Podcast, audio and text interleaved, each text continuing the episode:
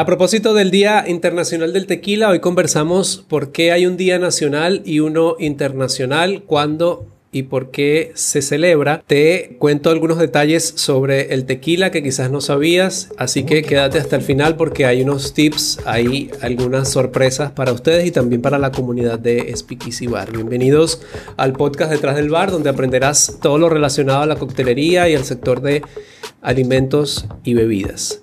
Recuerda que este episodio está siendo grabado Está siendo también transmitido por Twitch, por Discord y también por Stereo en nuestra comunidad. Si deseas unirte y participar con nosotros, lo puedes hacer directamente desde los links que te estoy dejando en el chat. Y aprovecho para decirte que te recomiendo que te unas a la comunidad porque tenemos sorpresas el día de hoy. Así que quédate hasta el final de este episodio. Antes de hablar acerca de eh, lo que es el Día Nacional e Internacional y cuando se celebra. Te voy a dar algunos tips por si no los conocías de el tequila. Sabemos que el tequila es una de las bebidas más consumidas dentro y fuera de México y este producto tiene algo que se conoce como una denominación de origen. La denominación de origen es una ley que protege tanto la cadena desde que se cultiva hasta el consumidor final lo que hace es dando, darle un producto de calidad. Algunas leyes que debe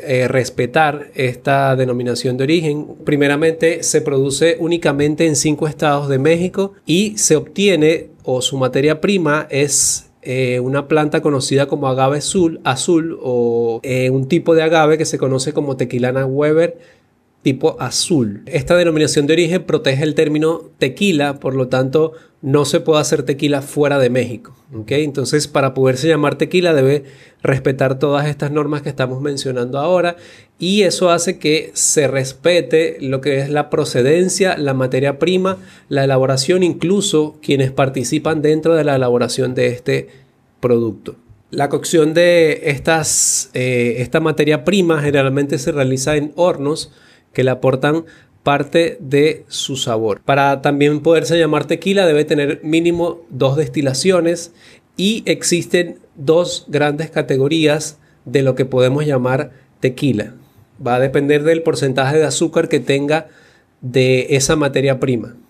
Puede tener un 51% mínimo, un 51% de agave o el 100% de agave. Eso te lo va a decir en la etiqueta. Si en la etiqueta dice tequila 100% agave, vas a saber tú que el 100% de sus azúcares son obtenidos del agave. Si no te dice 100% agave, pero dice tequila, es porque va a tener entonces eh, un mínimo de un 51% de azúcares obtenidos de la materia prima agave. Y el resto se puede completar con algunos, algunos otros azúcares. También se conoce otro proceso como la jima si lo has escuchado, la jima es el proceso mediante el cual se le cortan a esa planta, que de hecho es una planta que es muy similar a la, se parece a la mata de sábila.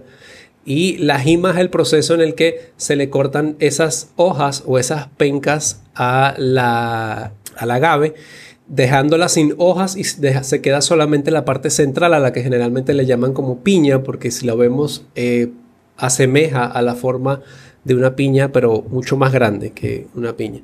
Y el que lo hace es el gimador. Este proceso se hace de manera manual. En un principio, aunque aún hoy en día algunas marcas utilizan el proceso Taona, no sé si lo has escuchado, el proceso Taona es el proceso en el que después que se procesa, valga la redundancia, este producto, pues que se hace una cocción de este producto, pasa por un proceso de prensado pero es un proceso de prensado con una piedra eh, circular muy grande. Presiona este producto para extraer todos los jugos y ah, simultáneamente los azúcares. Este proceso generalmente antes se hacía con eh, un caballo que jalaba esa, esa piedra taona. Hoy en día ya se sigue utilizando la piedra, pero se utiliza una máquina, obviamente, para no forzar, eh, eh, no utilizar animales para este proceso. Para la creación de estos productos, para la creación del tequila, puede tardar incluso hasta más de 10 años, porque hay que esperar hasta que la planta alcance su madurez. ¿okay? Entonces, eh, ahí estamos viendo lo complicado que puede llegar a ser hacer este producto. Según su añejamiento puede ser blanco o también conocido como silver, joven u oro, reposado, añejo o extrañejo. Esto quiere decir que tequila puede pasar por un proceso de maduración o envejecimiento que no va a ser muy, muy extenso, pero esto va a definir entonces el color y va a variar un poco el aroma del producto. Existe una categoría que se creó hace no tanto tiempo, conocida en algunas marcas como cristalino, y es un proceso mediante el cual eh, un tequila que ya ha sido añejo o extrañejo, se le hace un pequeño filtrado de, por medio de carbón para quitarle un poco de esas partículas, un poco de ese color, incluso eh, un poco de sabor y vas a obtener entonces una bebida cristalina pero que tiene un poco de las características de el tequila que ha pasado por un añejamiento.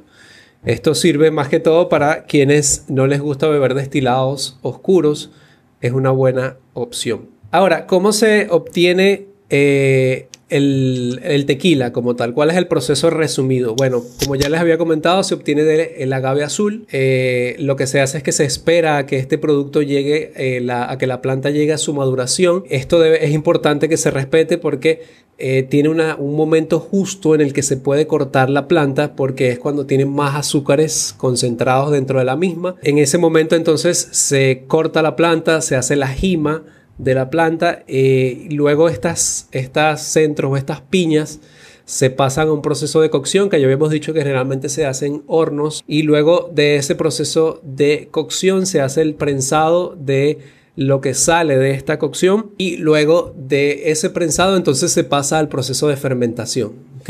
El tequila es un, es una, es un derivado de, es un producto que sale de la fermentación y destilación del agave azul. Después que ya ha pasado por la fermentación, pasa entonces a un proceso de destilación que como ya dijimos debe ser una eh, destilación mínima eh, de dos veces. ¿okay? Luego de esa destilación entonces va a pasar por, puede o no pasar por un proceso de añejamiento.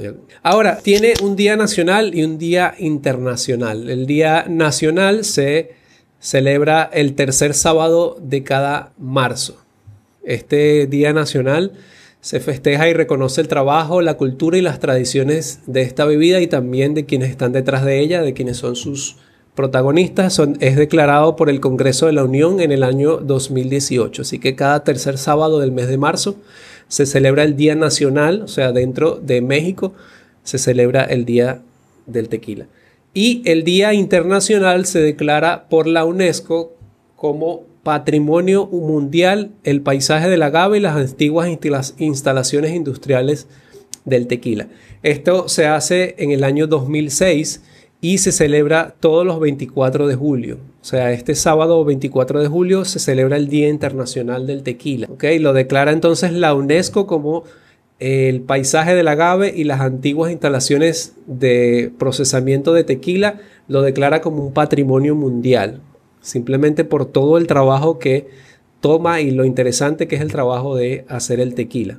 Para cerrar un poco, antes de retirarnos, te voy a dejar dos recetas que son de hecho las más consumidas en México y son la paloma y la margarita. Eh, la paloma primero se, se, se, prepara en un vaso largo, en un vaso largo que puedas tener en casa, se prepara directamente dentro de vaso y lo que vas a hacer es que vas a agregar allí una onza y media, una onza o tres cuartos de tequila blanco, preferiblemente que sea 100% agave, le agregamos un cuarto de onza de zumo de limón fresco, una pizca de sal y vamos a completar con refresco de toronja. Si no tienes refresco de toronja, puedes usar eh, una mezcla entre soda y zumo de toronja. Preferiblemente que sea igual zumo de toronja fresco para darle la frescura y el sabor que debería tener este cóctel. ¿Con qué lo puedes decorar? Con un slice de toronja o lo puedes colocar una eh, rodaja de limón. Este cóctel sirve mucho para estos días de calor. También tenemos la margarita clásica, que es uno también de los más consumidos. Te dejo la receta clásica de este cóctel. Se puede hacer en una copa margarita, en una copa martini o incluso si lo deseas lo puedes beber a las rocas en un vaso corto. El proceso de elaboración es agitado porque necesitamos un poco de dilución. No te preocupes que si no tienes una coctelera puedes utilizar un frasco con tapa para hacer tu cóctel. Simplemente en un frasco agregas los ingredientes que te voy a indicar agregas la mitad de ese frasco de hielo grande y lo agitas allí. ¿Qué vas a agregar? Vas a agregar una onza y media de tequila blanco, también preferible si es 100% agave, tres cuartos de onza de triple sec, que es un licor de naranja, y una onza de zumo fresco de limón. Luego que agites eso bien, lo sirves donde más, donde guste. Si es en copa, preferiblemente que esté fría. Y si es en vaso roca, pues que sea con hielo. Puedes colocar un poco de sal en el borde de la copa o del vaso para resaltar un poco más los sabores de este cóctel. Ahora, me gustaría saber si te gustaría tener un video donde compartamos eh, estas recetas hechas para que tú las puedas hacer en casa. Recuerda que eso me lo puedes dejar acá en los comentarios.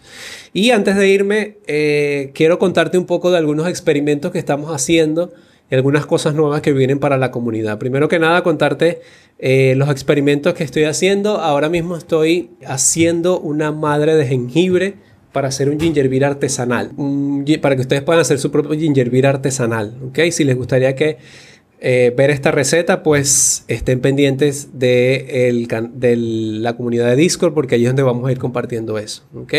También estamos armando un cóctel totalmente sostenible, que por cierto vamos a utilizar este eh, ron que nos dieron el año pasado. Es un ron, eh, el primer ron orgánico de acá, República Dominicana, de la casa de Barceló.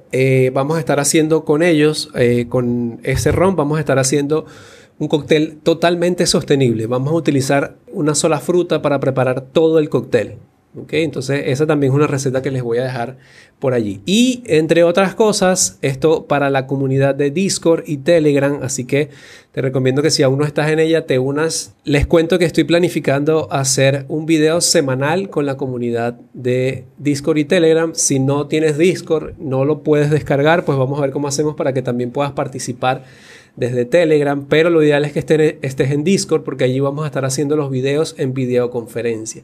¿Qué vamos a hacer en estos videos semanales? Pues vamos a estar viendo y discutiendo sobre las tendencias nuevas, productos, competencias y todo lo nuevo que acontece a nivel mundial en el sector de alimentos y bebidas, utilizando los blogs que yo generalmente utilizo para eh, encontrar estas noticias. Entonces lo que vamos a hacer es que semanal o quincenalmente vamos a estar haciendo un video para compartir esa información. ¿okay? Este tipo de actividades lo vamos a hacer única y exclusivamente para la comunidad de Discord y Telegram. Esto no se va a transmitir por Twitch ni por YouTube. Entonces, si te gustaría participar, te recomiendo que hoy mismo te unas a esta comunidad. De hecho, eh, este mismo sábado, para celebrar el Día Internacional del Tequila, vamos a hacer la primera actividad y la actividad va a consistir en que vamos a, ver una visita, vamos a hacer una visita virtual de la Hacienda Patrón.